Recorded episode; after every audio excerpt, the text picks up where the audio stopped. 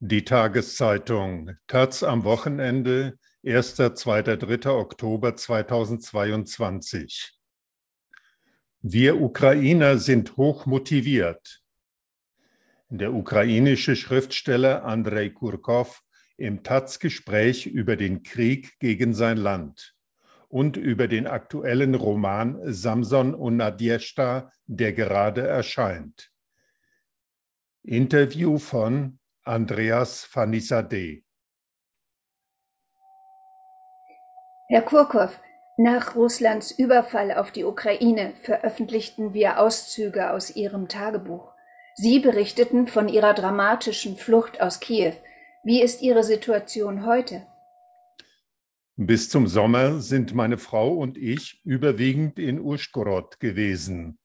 Das ist im Westen der Ukraine im Dreiländereck zu Slowakei und Ungarn. Warum dort? Wir haben unsere Tochter in den ersten Kriegstagen hierhin zur Grenze gebracht. Ein Freund hat uns dann eingeladen, hier bei ihm zu bleiben. Eine ältere Frau, eine Bekannte von ihm, hat uns den Schlüssel zu ihrer Wohnung gegeben.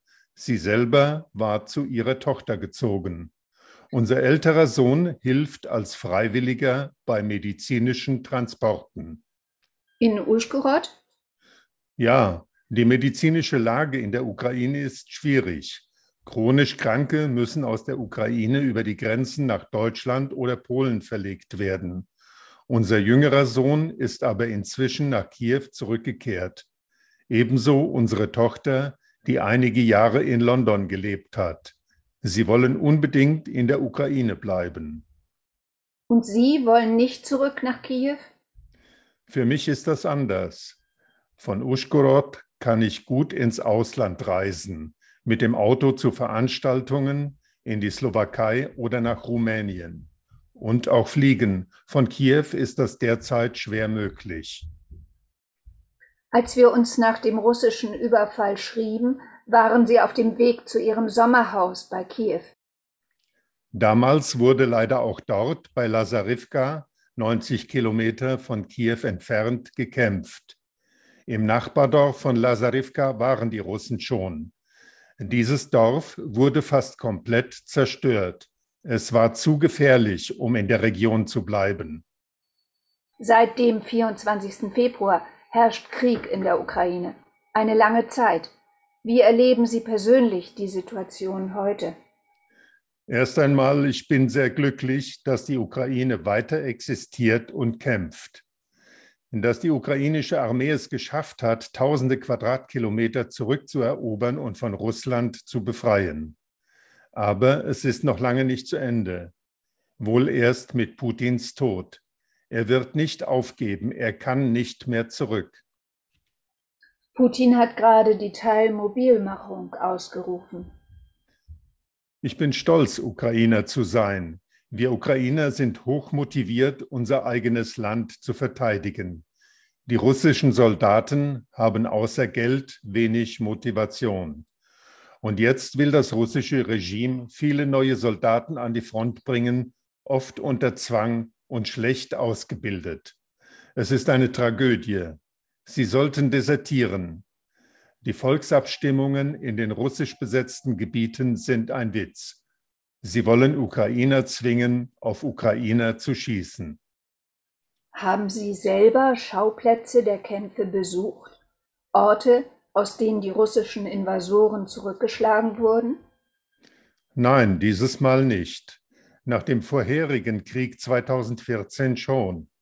Da war ich dreimal in Kriegsgebieten im Donbass und bin einmal die ganze Länge der Frontlinie bis zur russischen Grenze abgefahren. Aber ich verfolge sämtliche Nachrichten. Facebook, YouTube und andere Messenger-Dienste funktionieren.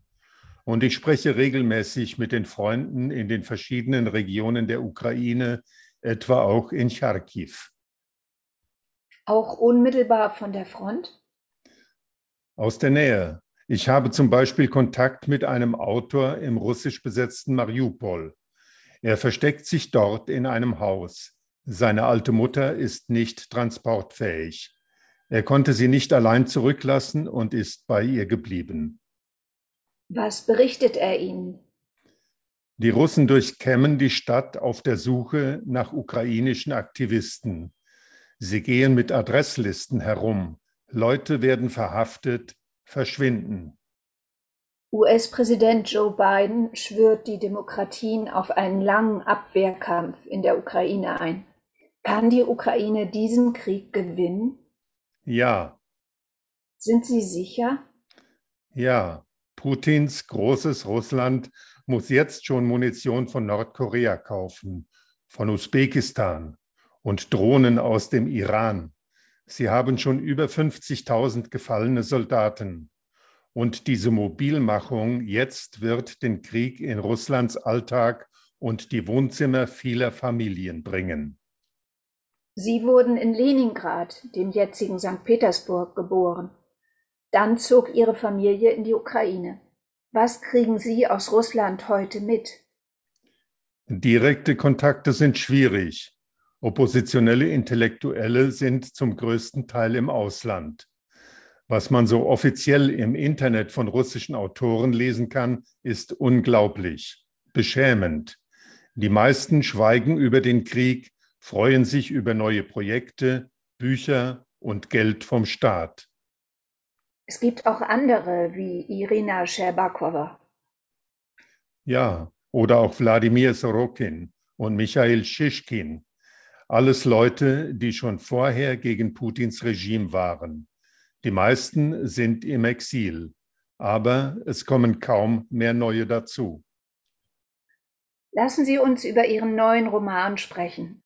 Samson und Nadjeshda spielt im Jahre 1919, als Russen in Sowjetuniform in Kiew die Macht übernahmen. Wie kamen Sie auf diesen historischen Stoff? Vor vier Jahren bekam ich einen Anruf einer Leserin. Sie sagte, sie habe ein Geschenk für mich. Sie übergab mir eine Menge von Originalakten des bolschewistischen Geheimdienstes von den Sowjets aus der Zeit in Kiew nach 1919. Wie kam die Frau an diese Dokumente? Ihr Vater arbeitete für den KGB, den sowjetischen Geheimdienst. Er wollte wohl selber etwas Wissenschaftliches schreiben, doch er starb. Die Frau wollte in die USA emigrieren und übergab mir vorher diese Dokumente. Mich fasziniert diese Phase der Geschichte, die Revolution, die ukrainische Unabhängigkeit und dann die Sowjetisierung. Bei der Lektüre dieser Akten wusste ich sofort, hier habe ich die Basis für eine Serie von Kriminalromanen. Natürlich ist alles im literarischen Sinne erfunden, aber durch die Akten bekam ich eine bessere Einschätzung der damaligen Zeit. Sie schrieben den Roman Samson und Nadjeshta vor dem jetzigen Kriegsausbruch. Wie nah ist die historische Realität von 1919 an der von 2022? Ich glaube, es gibt viele Ähnlichkeiten. Mit dem Sturz des russischen Zarenreichs 1917 versuchte sich die Ukraine unabhängig zu machen. Doch die Bolschewiki waren dagegen. Sie griffen viermal an. Es ging hin und her. 1919 eroberten die Bolschewiki Kiew erneut, bis sie 1921 die ganze Ukraine in die Sowjetunion eingliederten. Die ukrainische Intelligenz, die Eliten, viele wurden getötet. Geschäfte, Wohnungen geplündert. Es war wie bei einem Genozid. Ihr Buch setzt mit einer dramatischen Szene in Kiew 1919 ein. Ein Reiter schlägt ihrer Hauptfigur Samson das Ohr ab und erschlägt den Vater auf offener Straße. Ja, wir kennen diese Rechtlosigkeit und Willkür aus der Geschichte.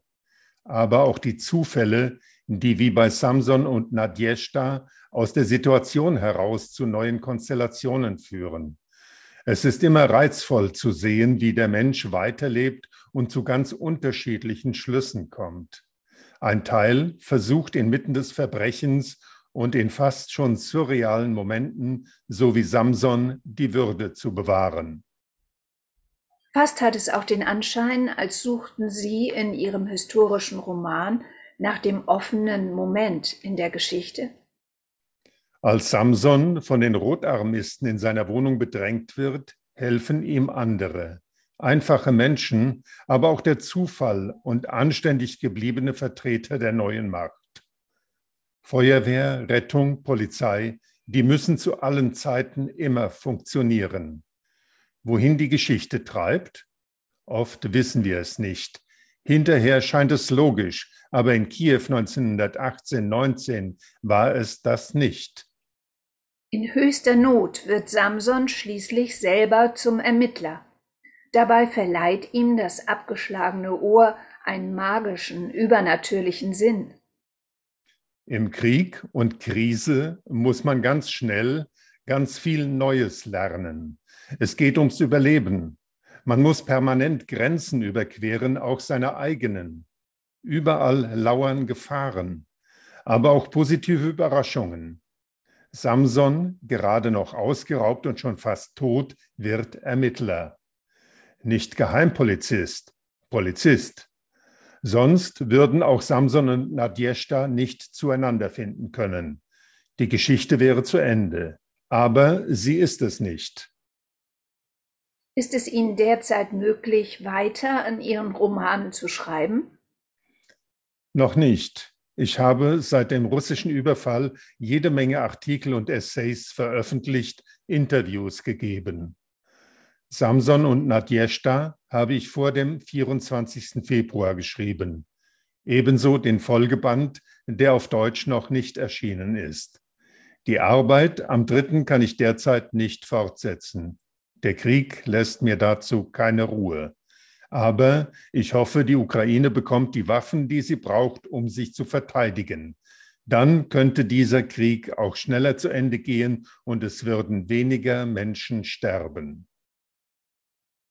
Andrei Kurkow, der Autor, geboren 1961 in St. Petersburg, lebt seit seiner Kindheit in Kiew, schreibt in russischer Sprache. Der internationale Durchbruch gelang ihm mit dem Roman Picknick auf dem Eis. Seit dem Jahr 2018 ist er auch Präsident des PEN der Ukraine. Das Buch Samson und Nadjeshta aus dem Russischen von Johanna Marx und Sabine Grebing mit Illustrationen von Juri Nikitin. Diogenes Verlag Zürich 2022, 368 Seiten, 24 Euro.